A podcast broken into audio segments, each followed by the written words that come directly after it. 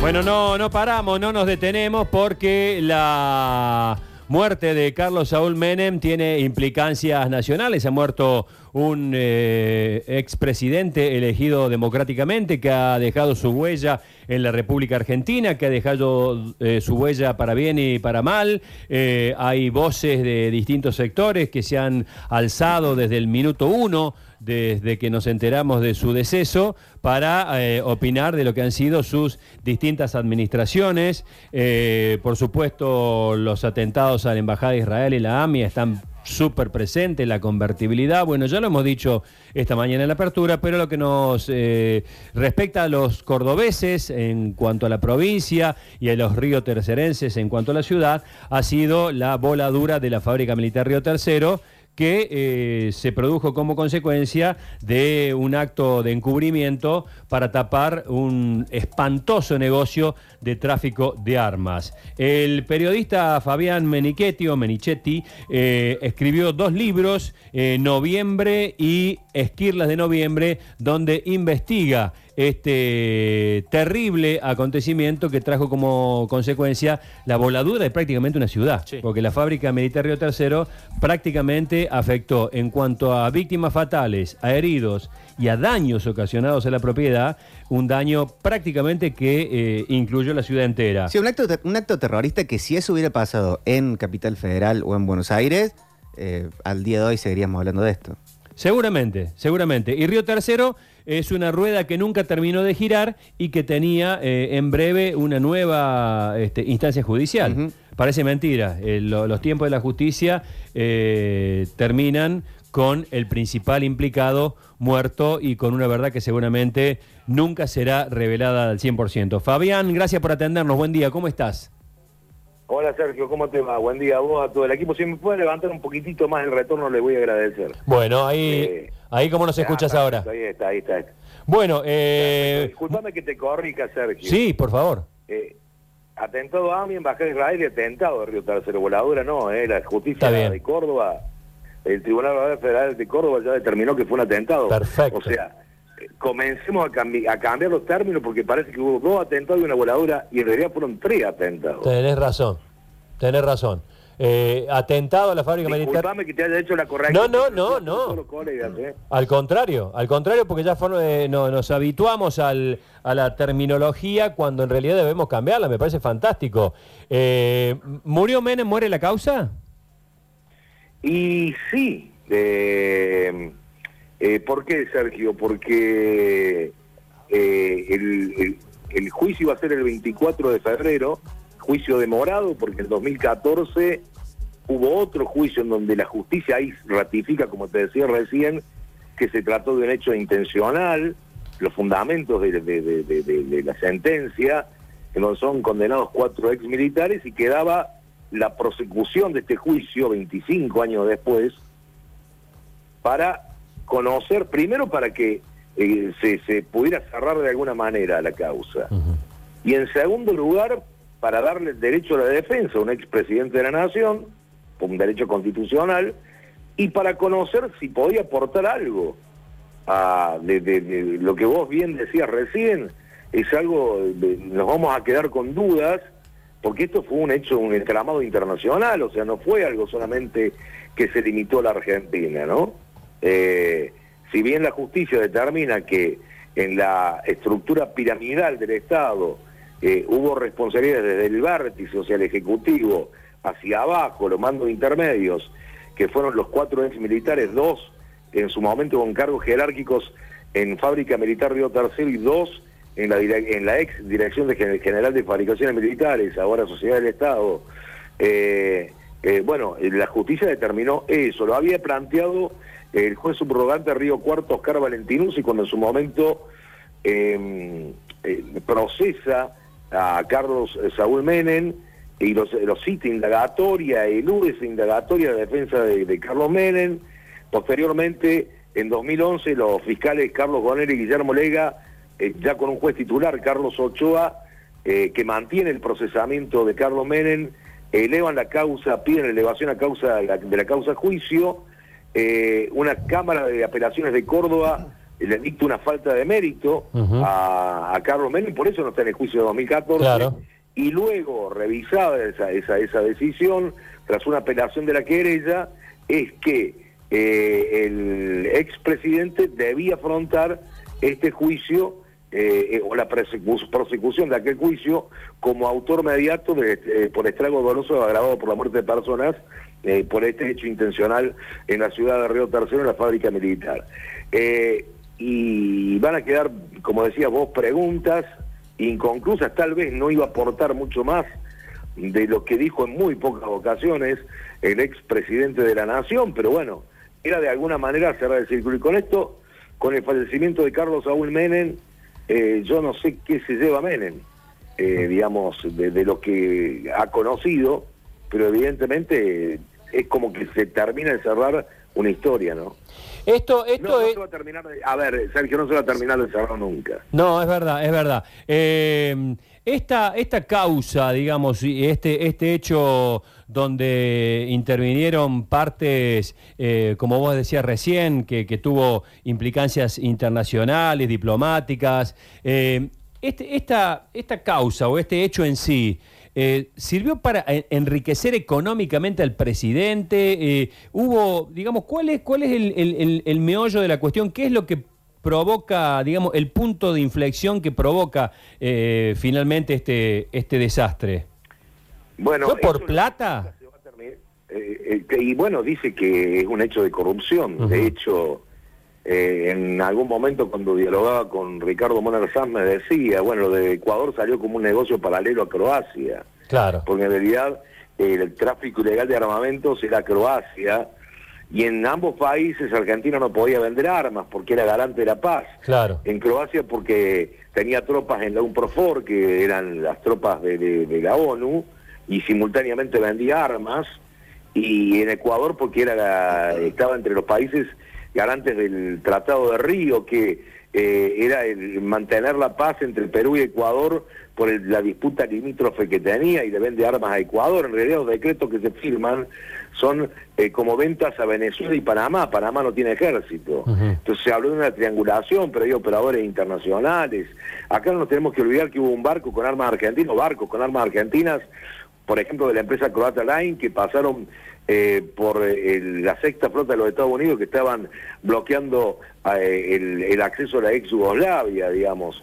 Eh, siempre se dijo que hubo una luz verde de los Estados Unidos para que así fuera, para que pudieran pasar esos barcos con armas argentinas para lograr un equilibrio bélico en la zona y armar a los croatas.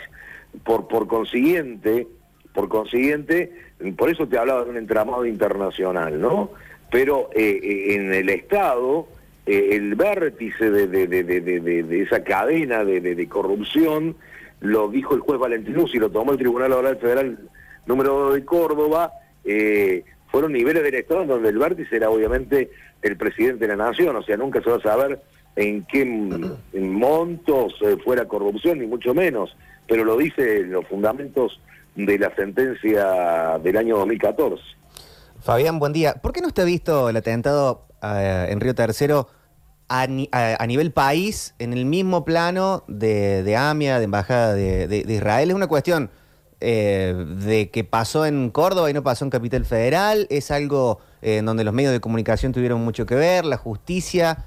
¿Por, por qué no, no, no, está en, en- el ADN argentino eh, visto de, la cultura, ¿no? Como lo que fue. Sí, mira, eh, yo eso siempre yo lo, he- lo he planteado, creo que bueno la la, la comunidad relacionada con, con los atentados de la AMI, la Embajada de Israel, tiene mucho más fuerza a nivel internacional para plantearlo internacionalmente, inclusive el tema. Segundo pasó en Buenos Aires, eh, lo de Río Tercero pasó en el interior del interior, si hubieras pasado en Córdoba tendría seguramente más presencia en los medios también, más allá de que tengo que decir que los medios cordobeses como el caso de ustedes y todos los medios de Córdoba, siempre han estado en cada 3 de noviembre, en Río Tercero, y siempre han salido a la causa. Eh, pero bueno, tiene, tiene, yo creo que tiene varios, varios motivos, ¿no? Yo me he encontrado con gente por allí de, Buenos Aires que me dicen, eh, ¿de dónde sos? De Río Tercero. Ah, había volado una fábrica, había Mm, explotado una fábrica. claro. O sea, eh, y eso tiene que ver con que no tiene presencia en los medios de llegada masiva a nivel nacional. También hay otra realidad. En su momento, cuando ocurrió el atentado, eh, eh, cuando se plantearon las primeras hipótesis, fue el momento en que todos los medios le dieron importancia al tema. Mm, Después, cuando comienza a, a conocerse había sido un atentado, algunos medios guardaron silencio, otros medios eh, no les quedó otra que mostrarlo, más allá de que habían beneficiado, habían sido beneficiados algún grupo con la ola mediática, con la ola privatizadora eh, de- de- del menemismo, eh, pero bueno, era muy evidente los hechos de corrupción, este era uno emblemático, eh, y comenzaron a mostrarlos, pero esporádicamente llegaban algunos equipos de televisión de Buenos Aires que sí abordaron el tema, algunos periodistas de Buenos Aires, yo tengo que rescatar, por ejemplo, a Jorge Urienberri de La Nación, que siempre lo siguió, a Jorge Tariaferro de Página 12. No quiero hablar de, de los medios de Córdoba porque son medios que siempre lo han seguido, pero digo, pero hablar de Buenos Aires, eh, muy esporádicamente, algún canal de televisión vino a hacer un informe, y esto creo que en el sentido común, en la opinión pública a nivel nacional, también hizo que no se considera Río Tercero como un hecho tan grave como lo fueron los de los embaja- eh, embajadas de Israel y AMIA. No nos tenemos que olvidar de algo. Eh, se hizo volar una ciudad sin estar el país en guerra, ¿no? Qué bárbaro, qué bárbaro. Octa. Fabián, eh, eh, A Sí. ver, Sergio, Sergio, vos creo que hiciste a Corín en Río Tercero, ¿no? Sí, sí, te está bien documentado. Sí, porque hablé en otra oportunidad con vos. Ah, mirá. lo conozco mucho a ti, lo conozco mucho a ti, yo soy primo de Paco también. o sea que- Ah, ah, bueno, bueno, bueno, bueno, bueno. Entonces, este, te- Bueno, te, mando un abrazo con, con- con la distancia por lo del querido Paco. Sí, sí, sí. eh, el querido y recordado Paco. Sí, claro, Pero claro. digo, Y, y con Tincho, que es de acá, y bueno, ya hablé en otra oportunidad con vos, pero digo, Sí, hice la colimba, hice 57 guardias ahí en esos polvorines.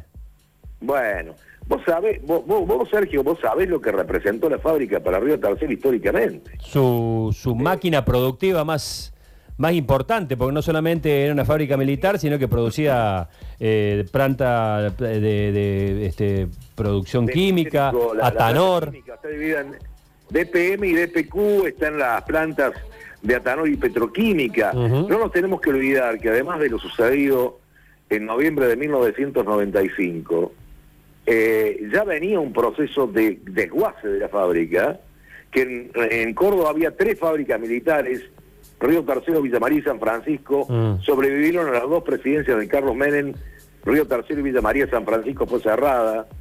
Eh, ¿El Lockett eh, acá? la, la- la fábrica militar de Río Tercero en su momento de mayor esplendor, no sé si habrá sido cuando hiciste el servicio militar acá en Río Tercero vos, llegó a tener 2.000 agentes Y estatales. Cuando eh, concluyó eh, en el ep- epílogo de- de- del siglo XX, quedaban 196 personas trabajando. O sea, ¿por qué? Porque un año después de- del atentado de la fábrica, a través de un, de un denominado, una denominada reconversión laboral, casi un eufemismo para aludir a de los despidos, fueron despedidas 424 personas de la fábrica. Fabián, Esto impactó no solamente eh, en lo emocional, en, en la pérdida de vidas, en las heridas que sufrieron eh, lo, lo- lo de Río Tercero, sino que también eh, progresivamente se, se fue destruyendo el aparato productivo que tenía Río Tercero, ¿no? Eh, Octa. Sí, Fabián, eh, escribiste dos libros eh, sobre este atentado, Sí. uno en, el 1997, el segundo en 2011, si no me equivoco. Eh, Sí. Seguiste muy, muy de cerca todo lo que fue sucediendo alrededor de, ese atentado con el correr del tiempo. ¿Por qué crees, si es que tenés un porqué, eh, que el juicio se aplazó durante tanto tiempo de, de- de esto que sucedió? Si no me equivoco, iba a ser juzgado a partir del 24 de febrero, por lo menos en lo que tiene que ver con el expresidente de la Nación. Bueno, porque en primera instancia el primer juez instructor, Luis Rodolfo Martínez, se mantuvo firme en la hipótesis de accidente. Eh, Ana Gritti fue la que la única querellante penal Sí. en la causa, viuda de Oder Dalmazo, ya Ana falleció en el año 2011. Eh, ella insistía en que no había sido un hecho fortuito. Eh, finalmente en el año 1998 se hace una pericia a pedido de la, de la querella en Cerrezuela, en el norte de Córdoba, en donde se determina que el trotil no podía explotar ni con la chispa de un montacarga, ni con el- los carascas encendidas por el efecto lupa de lo- del tinglado de la planta de carga. eh, de los vidrios del teclado de la planta de carga. Todo invento. de cigarrillo. Eh, las tres hipótesis, en 2003 se reitera esa pericia.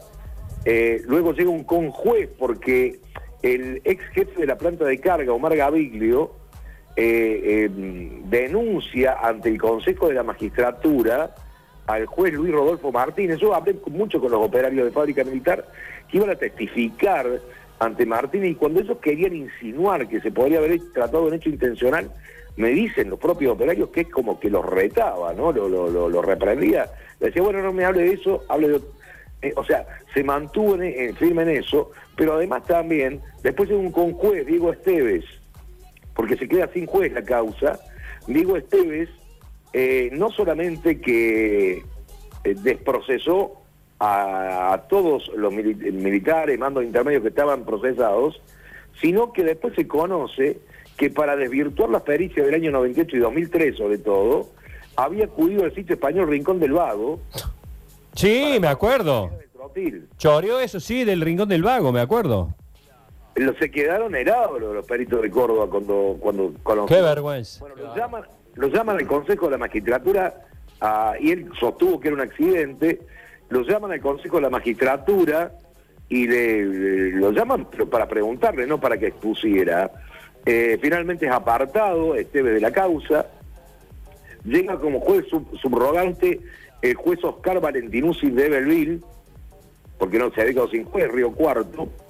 Eh, eh, a ver, el juez, eh, el conjuez Esteve era un juez ad hoc, únicamente para esta causa. Sí. Eh, llega Valentinuzzi, toma la causa Río Tercero, procesa a Carlos Menem, lo cita indagatoria a todos los militares que habían sido sobreseídos por, eh, por Esteves. Además también eh, eh, plantea esto de, de- de- de esta pirámide y de este vértice de la responsabilidad del Estado eh, y eh, es el que plantea en primera instancia la posibilidad, no directamente, yo recuerdo lo entrevisté y me dijo, para mí esto fue un atentado, así literalmente, y, y él lo plantea. Luego llega eh, a hacerse cargo, nombran al juez titular de Río Cuarto, Carlos Ochoa. En todo ese tiempo llegamos al año 2011. Sí. En 2011 los, los fiscales eh, Carlos Gonela y Guillermo Lega piden elevación a juicio de la causa al juez Ochoa, elevan a juicio la causa, hay una serie de presentaciones de, de la defensa, una presentación de la defensa y ahí es cuando dictan la falta de mérito para que en el año 2014, cuando se hizo el juicio eh, de, de- de- de Río Tercero, eh, el primer juicio y el, el otro iba a ser el segundo ahora, bueno, eh, no estuviera Carlos Menem Claro. entre, entre los acusados, ¿no? O sea, digamos, Bien. a ver, conocemos de la lentitud de la justicia argentina, en esta causa ha sido extremadamente lenta, hubo estrategias de la defensa para demorar eh, los procesos, apelaciones, recursos presentados, y bueno, se llegó a esta instancia en donde se llega a un juicio que no va a ser. Eh, y, y bueno, y esta semana, ayer, debe ser un, un caso único en la República Argentina, debe ser la única ciudad que, por, que dijo, bueno, no adherimos Sí, al decreto eh, por los tres días de duelo, eh, porque hay un decreto justamente en Río Tercero refrendado por el Consejo Deliberante, en donde se, se estableció, a cuando se cumplieron 25 años del atentado a la fábrica, que, eh, que bueno, Carlos Menem no podía tener homenaje, no podía tener ningún tipo de reconocimiento Totalmente. en ningún lugar de, eh, o sea, esto fue como, y esto reitero y lo digo en todos los medios, desde- no lo, lo estoy diciendo como vecino, yo, no, yo lo digo como como vecino, en este caso no como periodista, no tiene que ver con la familia, porque pero la muerte no hace ni mejor ni peor a las personas, son lo que son, o fueron lo que fueron. De ninguna Eh, manera, exacta, al contrario, sirve para recordar la- la- las historias como esta que fue verdaderamente impactante. Fabián, te agradecemos muchísimo este aporte, este recuerdo que para Córdoba creo que es importantísimo. Aparte nosotros a través de la 89.1 de por 3 de Río Tercero estamos saliendo en vivo y en directo para esa ciudad. Invitamos a todos los oyentes de Río Tercero que nos están escuchando desde 89.1 a comunicarse al 3513-506-360. Un fuerte abrazo, Fabián. Te mando un abrazo y no me quiero ir, si me das un segundo, Sí, por favor. porque no, no adhirió al duelo nacional Río Tercero por el fallecimiento del expresidente Carlos Menem, por protocolo debe ser así, pero eh, en el ingreso a Río Tercero, cuando se cumplieron los 25 años, si vos venís a Río Tercero, venís desde Córdoba por el acceso oeste, vas a ver un cartel con un crespón negro. Es en recuerdo de Aldo Aguirre, Leonardo Sole, Belén Rivas de Quiroga, Laura Muñoz, Romina Torres, Oder Dalmazo y José Varela. Las siete víctimas fatales directas de aquel hecho, de aquel atentado de 1995. Ese es el duelo. Te mando un abrazo. Abrazo grande. Gracias, querido. Ahí está. El recuerdo, eh, ha muerto el presidente, eh, quien fuera presidente argentino, Carlos Saúl Menem. Y bueno, el recuerdo desde Córdoba, fundamentalmente desde Río Tercero, una causa que con la muerte de Menem muere la causa. No habrá justicia en este caso.